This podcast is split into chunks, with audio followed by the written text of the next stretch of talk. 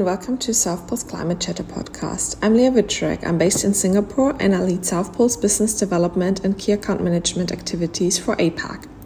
Today I'm joined by Jana Quintance James from the Global Fashion Group, who will be telling us about the great work Global Fashion Group have been doing to reduce and offset their emissions and also to advocate for climate action within the fashion industries.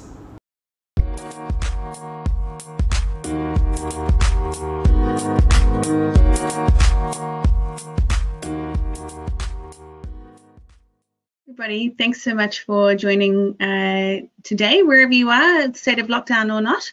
Um, I join you from my attic. Um, uh, I'm Jana Quintance. I'm the Chief Sustainability Officer of Global Fashion Group. I, um, uh, you may not be familiar with GFG. Uh, we are the parent company of uh, the Iconic in Australia and a number of e-commerce retailers globally. So we cover uh, 17 uh, markets from where we deliver to customers uh, to um, and have a footprint in, in 19 countries. We focus really on emerging markets uh, markets that have low internet penetration. So, for example, our business Lamoda, in, which is based in or headquartered in Moscow um, and services Russia, Kazakhstan, Belarus, and Ukraine. What also is, I guess, typical of our markets is a, is a low awareness uh, of sustainability.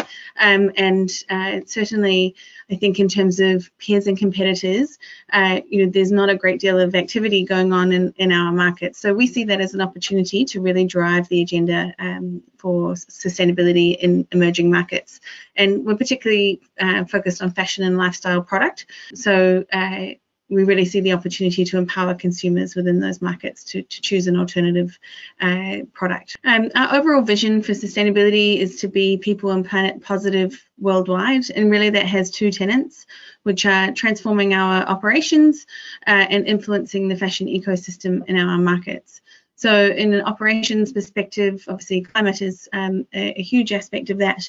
But secondly, you know, also we're focused on aspects like waste, uh, packaging, uh, etc. And then influencing the fashion ecosystem in our markets is all, all about our supply chain. And um, I mentioned um, empowering consumers to uh, to choose alternative products, which means that we need to work with our portfolio of brand partners globally to drive um, supply and demand uh, for more sustainable alternatives. And then, so spe- speaking specifically about uh, climate action, um, which obviously uh, encompasses both, um, you know, our operational impact and that within our supply chain. Um, we've really been accelerating this agenda in the last 18 months, particularly. Um, and the first piece of work uh, was really around analysing our carbon footprint. Um, we've done that twice for the uh, our 19 countries of, uh, of operation um, in the past 12 months, so doing the 2019 and, the 2020 footprints, um, which is actually really hard work, but and you know required a lot of engagement from across the business, and you know obviously you know, thousands and thousands of data points from both our supply chain and our uh, operational um, aspects. However, you know, incredibly worthwhile in terms of understanding and, and bringing our business along on the journey in terms of uh, climate action and, and, understanding our impact. We have then, uh, once we have had confidence in that data, we have um, announced our, we've gone down the road of offsetting and we've offset our operations and our outbound deliveries footprint. Um, and we announced that. We at the same time were able to achieve um, a 100% green energy sourcing uh, uh announcement uh, because we purchased renewable energy uh, certificates for uh, the footprint, sorry, the electricity um, used by our fulfillment centres in, in 2020. Um, and all of this has been a part of uh, uh, formulating our plan for science-based targets. And uh, back in June, we announced our commitment to set the science-based targets, and we currently are working on the initiative modelling. So really building confidence internally within our business that we can in fact meet that science-based target and really um, breaking that target down into more um, concrete and specific initiatives for the teams um, and helping them understand the carbon return of those so that when we announce that um, SBT externally, everybody is really on board um, with the, essentially the blueprint to get there. Um, so that work is uh, in uh, train at the moment. Well, thank you very much for, for the intro, Jana. I think that was really interesting. And now I have a few more questions for you uh, about your sustainability journey and about your experience so far. So you recently made an announcement about carbon, going carbon neutral at 100% renewable energy. Could you tell us about that? Like, what was the particular driver for you to take this kind of step now? Yeah, so as I mentioned, it was carbon neutrality for our own operations um, and our outbound uh, deliveries. So I think important to sort of reference that scope and then 100% green energy sourcing for our fulfillment centres. And the SBT's announcement came out at the same time. And so they're really a combination of, uh, you know, 18 months of, of work. Um, we wrote into the sustainability strategy that we're working on at the moment, which we wrote in 2019. We baked in then and that we would offset um, our operations uh, footprint as a part of a portfolio of action. Um, and I guess the timing was really driven now that we were confident about the footprint. We had were confident around, you know, the areas of focus that we needed to um, embark on from a mitigation perspective to be really credible in our announcement.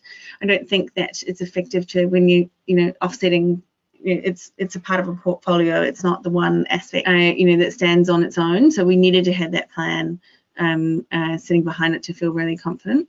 But it's actually worked out really well that timing because I think internally it functions like a carbon tax. So people now get it. We've done all of that um, measurement.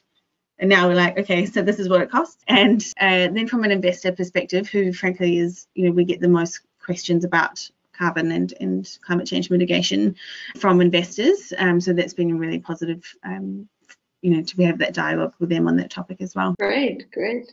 Um, and, and did you come across any challenges? Uh, what was kind of the, the, the most challenging part in in going this journey, and and how were the first uh, reactions? I mean, I always find it it wasn't challenging to, challenging sorry to get the support because I baked it into this, well, we had baked it into the strategy some time ago. So I think that is actually always really helpful to have that strategic priority developed by the business and, and be able to refer back to.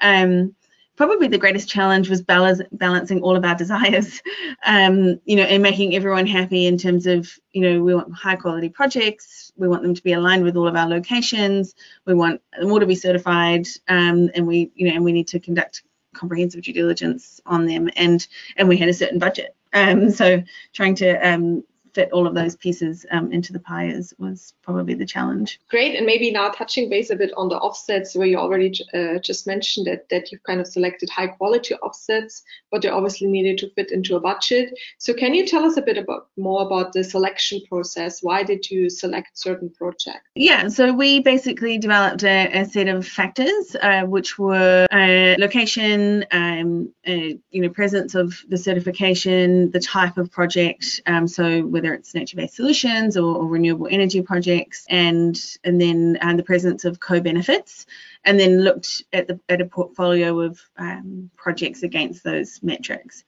I think probably the not mistake, but what I would do next time to improve that is actually weight those factors um, within our business because everyone's like, yes, all of those things are important, but actually when it, the rubber hits the road you need to know which ones are more important sometimes so i, I think i would um, think about that more deeply next time great and how are you communicating with your customers and employees about the projects that you support uh, so back in June, we did a, a group-wide uh, announcement. So as I mentioned, we uh, serve customers in 17 countries. So we announced that globally across all of those markets on the same day, um, time zones permitting um, uh, which was uh, very powerful because obviously you get um, you know the benefit of that sort of more globalized announcement, um, and that meant that within each region, so um, you know there was Instagram or um, or LinkedIn or um, Facebook announcements by each of those regions for customers,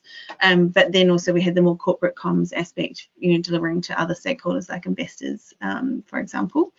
Um, and then um, the teams uh, really, um, everything at GFG is really delivered in a very local way. I mean, the way that the customer in Russia understands carbon offsetting is not the same as the way they do in Australia.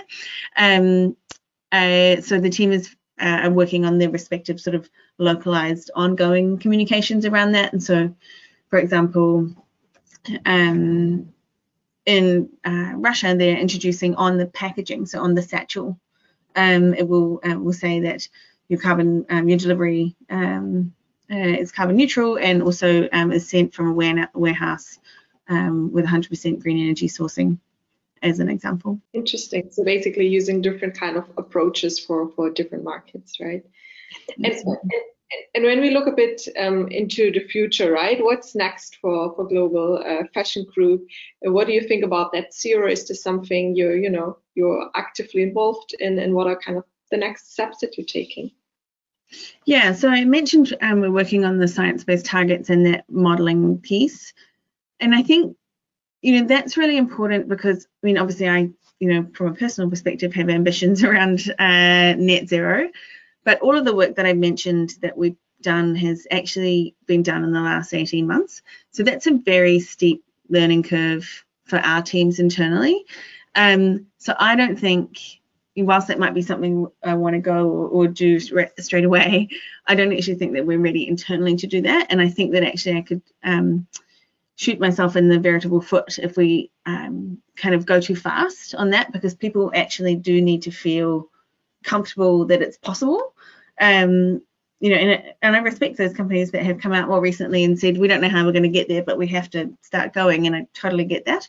Um, but I think, you know, we need to bring people um, uh, along on that journey um, of understanding the practical aspects that um, they uh, are going to be, um, you know, working on. So we're really focused on our footprint is, um, you know, 97% uh, scope three, and um, so and a huge proportion of that is in our products. So that's a huge focus um, for us and transitioning materials um, you know, as our logistics and our operations are also key focuses as well. So it's really giving the teams, breaking those down into the specific activities that they can embark on in the next three to five to 10 years and start getting momentum behind those so that um, in time we can make that type of commitment. Great, thank you very much. Um, yeah, I think that's been really insightful and i hope it's been really helpful also for the companies that you know kind of starting their journey to to see what other companies and, and market leaders are obviously doing